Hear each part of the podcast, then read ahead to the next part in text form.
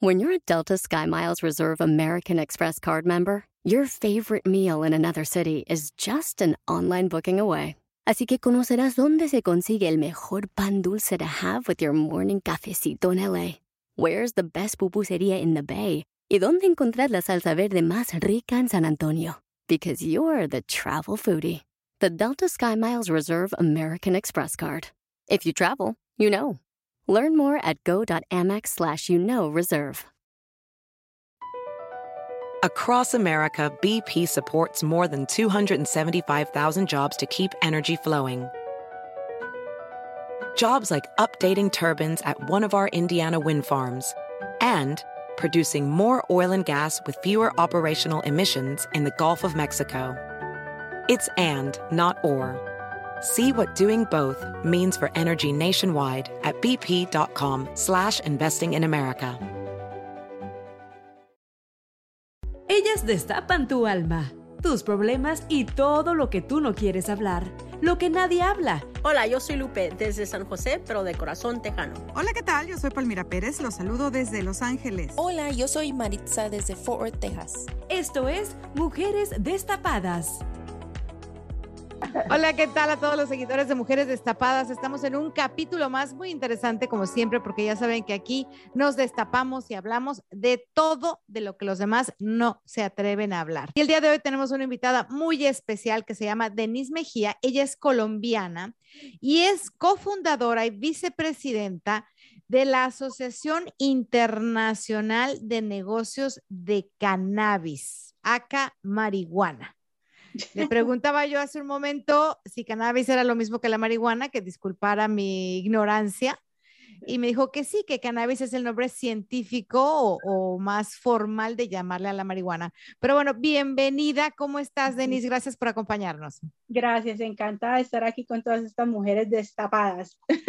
Denise, cuéntanos, ¿qué es lo que hace esta, esta Asociación Internacional de Cannabis? El tema con la organización de, este, de esta intención con esta organización es para educar y tratar de cambiar el tema del estigma que tiene el mundo de cannabis, marihuana, cáñamo.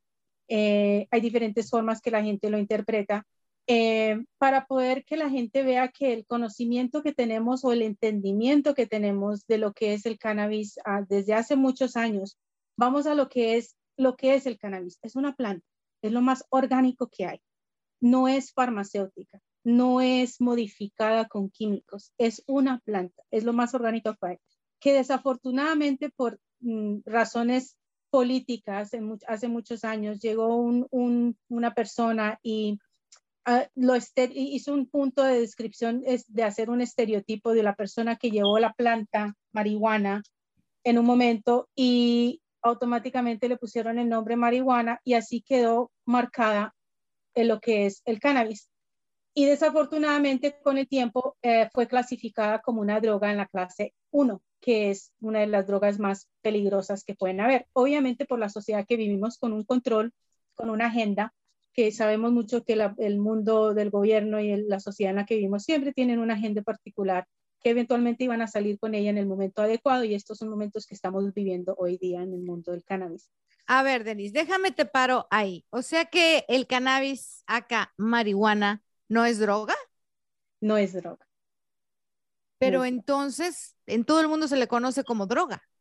Ese es, el, ese es el estereotipo y el tabú que le han puesto con la intención de que no beneficien de la planta más orgánica que hay en este mundo para poder utilizarla con usos medicinales. Los indígenas, la gente de los años de, pues, como decimos nosotros, año del caldo, hace mucho tiempo, eh, utilizaban el cáñamo y el cannabis para muchas formas. Se utilizaba para la ropa, se utilizaba para cocinar, se utilizaba para hacer test de, de, de, de mejorar ciertas condiciones o síntomas que los indígenas sufrían en esas épocas y desafortunadamente, desgraciadamente, por razones de sociedad que vinieron y entró, entró la, la, ciencia a dominar la industria de, de, medicina y decidieron clasificarla así para dejarla ahí y no tocarla. Pero Denise, la gente que fuma marihuana tiene alucinaciones y hasta llega a perder el conocimiento. La gente que fuma marihuana, si abusa como abusan el alcohol, van a tener los mismos síntomas. Pero no necesitas abusar, pasan el cigarrito de marihuana y con una fumadita que le des ya caíste.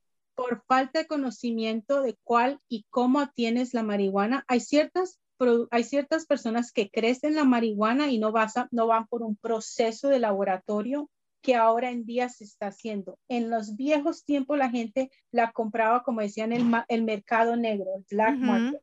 El black market no ha, no ha pasado por un proceso tan, tan, tan, tan complejo como lo están haciendo ahora para asegurarse en que no tengan esos síntomas.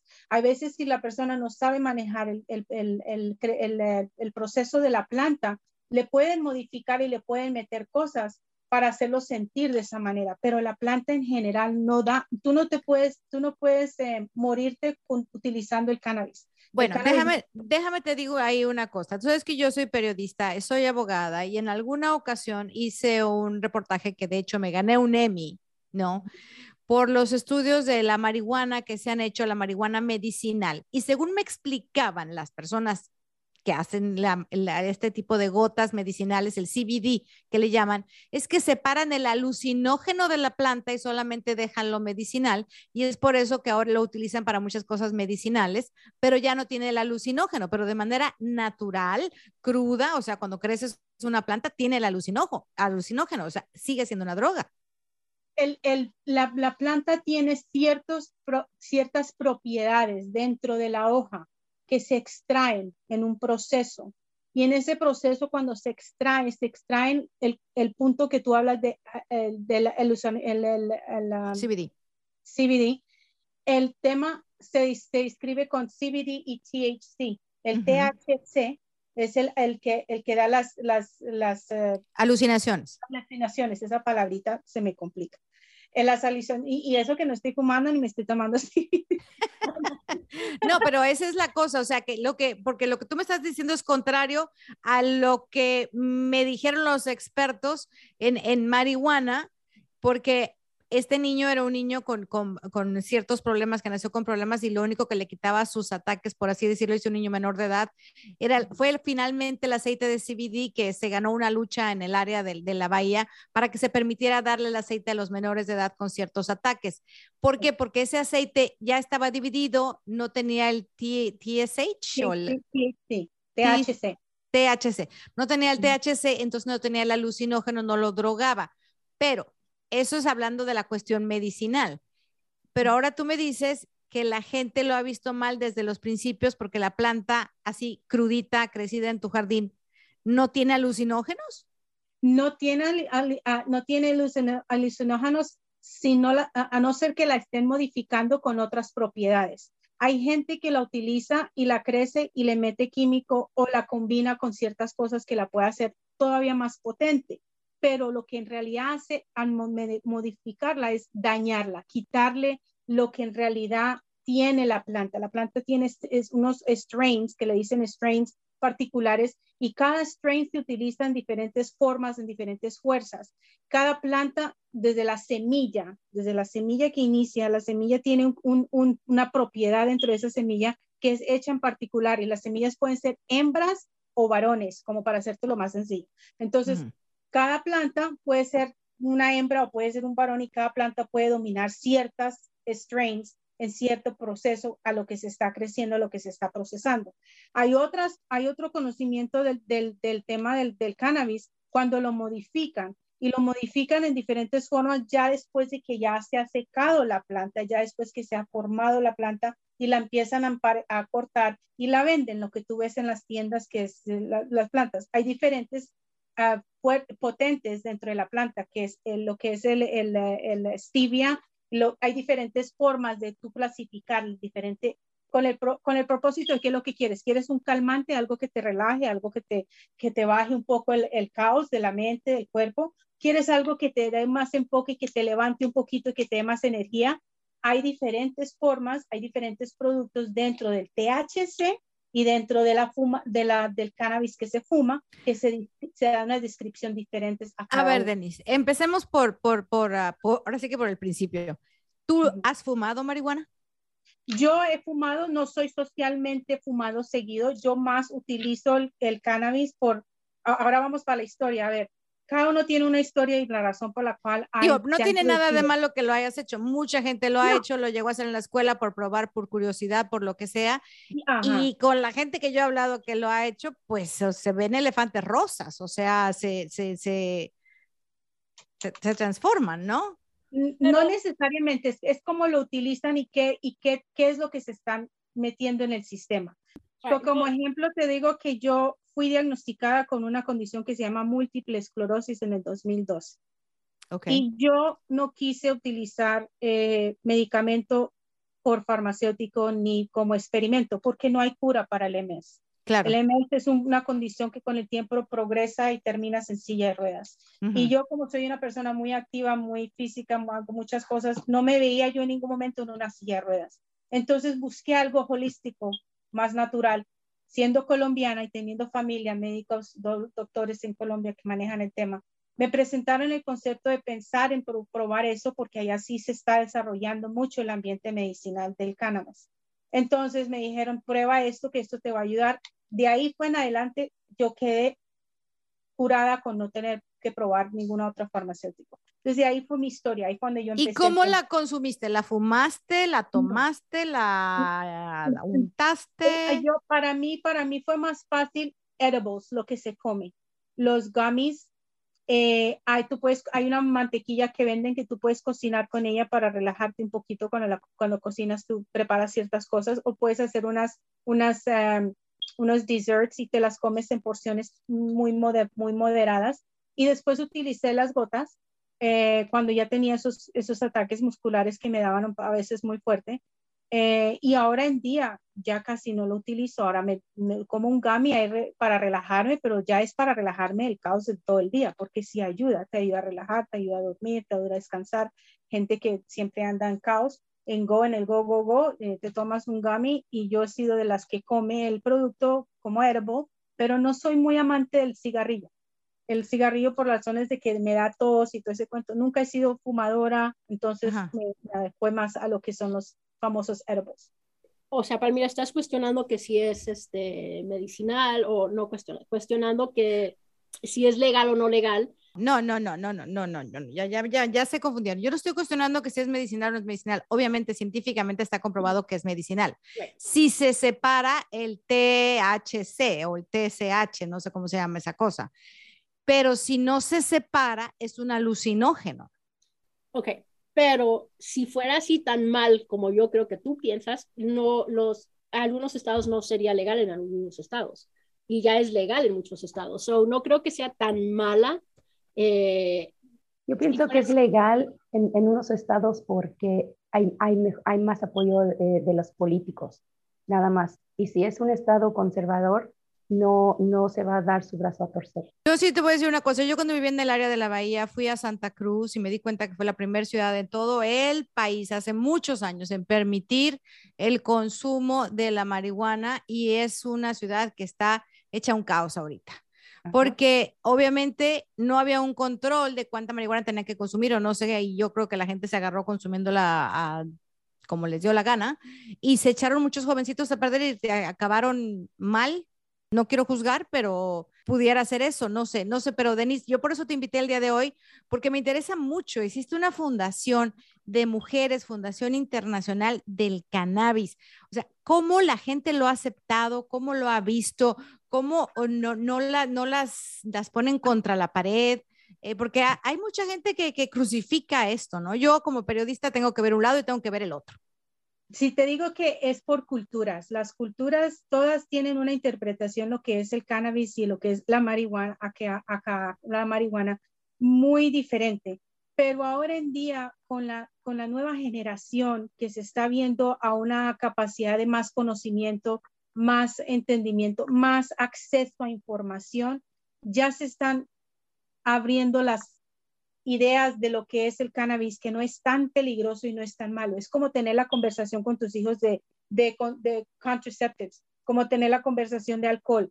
Cualquier cosa que se, se utilice en, en, en, exageración va a tener consecuencias. Lo mismo pasa con cannabis. Lo mismo puede suceder con cannabis, pero que te puedes que te puedes morir con una sobredosis de cannabis. En mi vida he escuchado un estudio por, por ese lado. Pero sí hay mucha gente que se cruza. Y a mí me, toca, me ha ah, tocado ver accidentes y reportar de accidentes que vienen cruzados con alcohol y, cannabis. Ahí sí es donde, pero de quién es la responsabilidad de uno, de, de mi persona.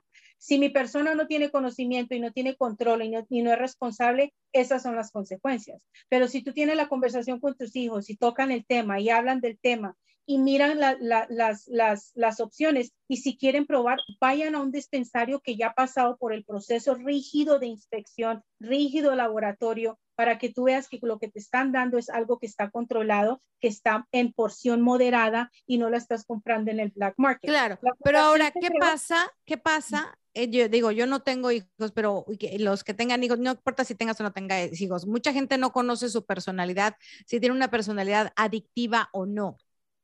Entonces tú dices, ay, pues es que la quiero probar, nomás va a ser una vez, la pruebas y te haces adicta sin querer, porque tu personalidad es así, porque a veces uno, uno conoce su, su organismo, ¿no? A veces come chocolates uno y dice, es que me los como porque me encantan, no, es porque ya te volviste adicta al azúcar. Sí, y, y eso, eso sucede con todo. Entonces ahí es donde yo digo que es la disciplina personal de uno, el conocimiento de cuánta información quieres y en realidad tú quieres probar algo para quedarte a toda hora en, en un estado físico y mental y emocional dopado o quieres algo para que te ayude para un dolor. Ahora en día la gente se está abriendo más en conocer un poquito más de qué es. Ahora tú vas a un dispensario y preguntas, necesito algo para dolor de cabeza, necesito algo para el PTSD, ayúdame, eh, ¿qué producto me puede ayudar con esto? Ya la gente entra a preguntar, a hacer esas preguntas, no solo a comprar productos en claro. Bueno, yo quiero hacer un, no, es comercial ni nada, pero sí, mi abuela tenía marihuana, en, ponía marihuana en alcohol para las rumas. Ajá. Sí. Era, era muy, muy famoso hacer eso. Y eso es que la marihuana, pues eh, no sé, no está, estaba prohibida en ese tiempo. ¿Cómo la conseguía? Ay, si yo no sé, imagínate, era mi abuela. imagínate, que si tú vienes a decir que el cannabis y marihuana viene desde hace muchos años, en Colombia, en las, en las Amazonas, o sea, eso, eso es algo que es una planta. Yo le digo a la gente, pero es lo más orgánico que hay. Entonces, para llegar a la pregunta que me hiciste de la organización, la organización la formamos tres mujeres latinas mujeres que teníamos un propósito y, una, intención positiva de tratar de abrir el conocimiento del mundo del cannabis porque hemos vivido experiencias personales. La mía fue tener condición de MS.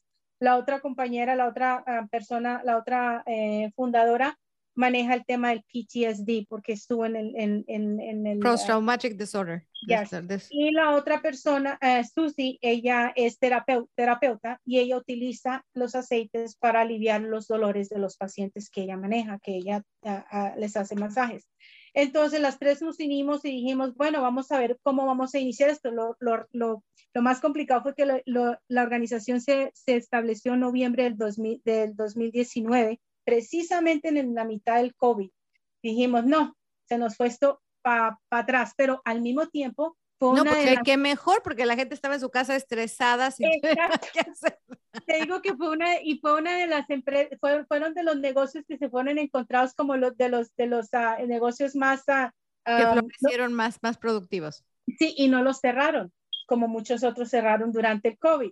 Entonces dijimos nosotros, es el momento ideal para irle creando el conocimiento del, del producto y educar a la comunidad. Entonces, que empezamos con el tema de ir a creando networks de diferentes mujeres en diferentes países, en diferentes organizaciones, para ver qué es lo que se está haciendo a nivel global.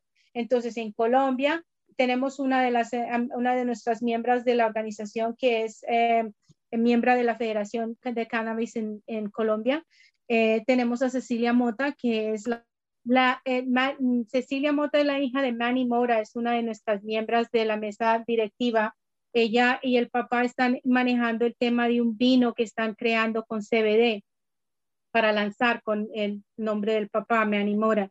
Entonces, eh, tenemos otras miembros que manejan tema de networking en diferentes niveles internacionales y locales, que los cuales hemos estado en la página web de nosotros, que tenemos página en Facebook, en LinkedIn y en Instagram para que tengan información de todo lo que estamos haciendo. Últimamente, eh, muchas de las cosas que hemos hecho es integrarnos dentro de la comunidad de mujeres en el mundo del cannabis internacional y local.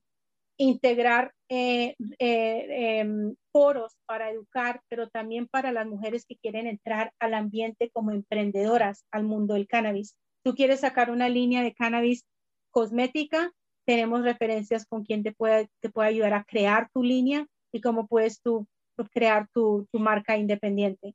¿Quieres tú vender un producto particular porque lo probaste tú y quieres ser una vendedora de ese producto? También tienes esa oportunidad.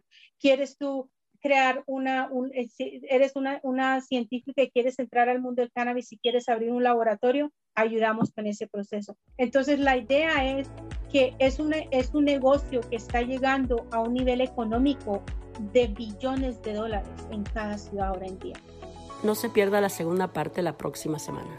Escuche Mujeres Destapadas en iHeartRadio, Apple Podcast o en su lugar favorito.